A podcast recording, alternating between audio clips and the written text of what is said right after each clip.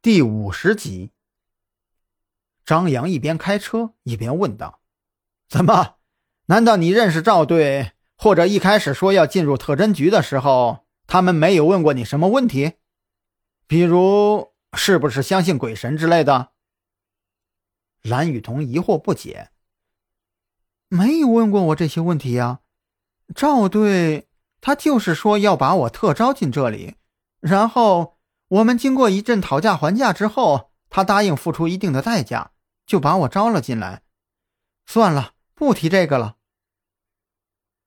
张扬心想，这个代价可能就是谭浩鹏的案子。可是用这个案子换来蓝雨桐这样一个人，明显是赵军赚了。他能付出什么代价呀？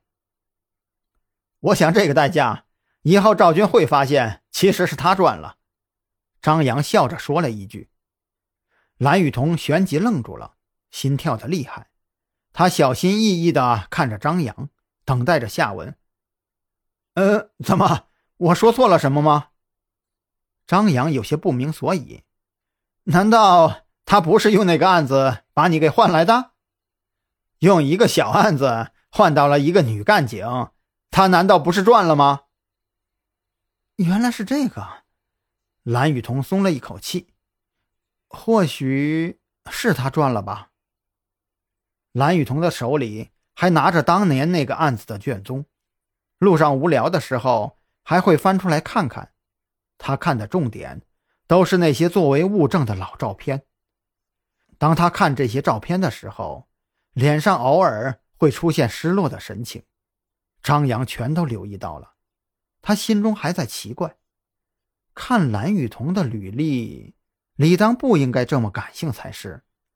难道是因为这一次的受害者中有那几个孩子吗？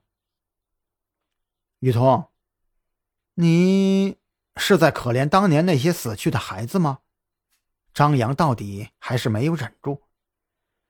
这小宁村在临海市的南面，路程不算近，路上不说点什么，气氛很容易尴尬。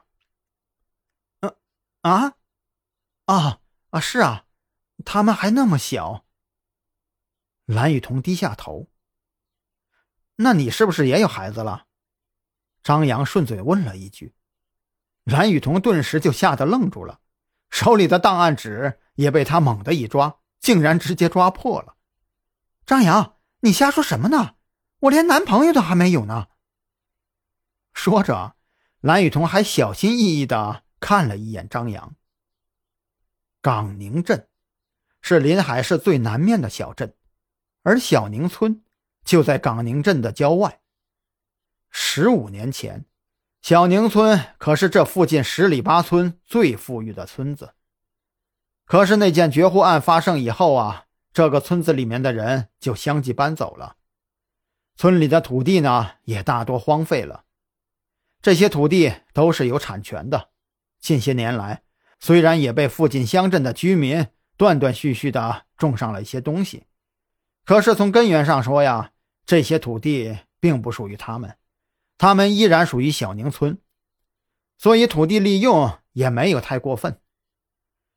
十五年前的废楼依然在小宁村中间，没有人去动手拆迁它。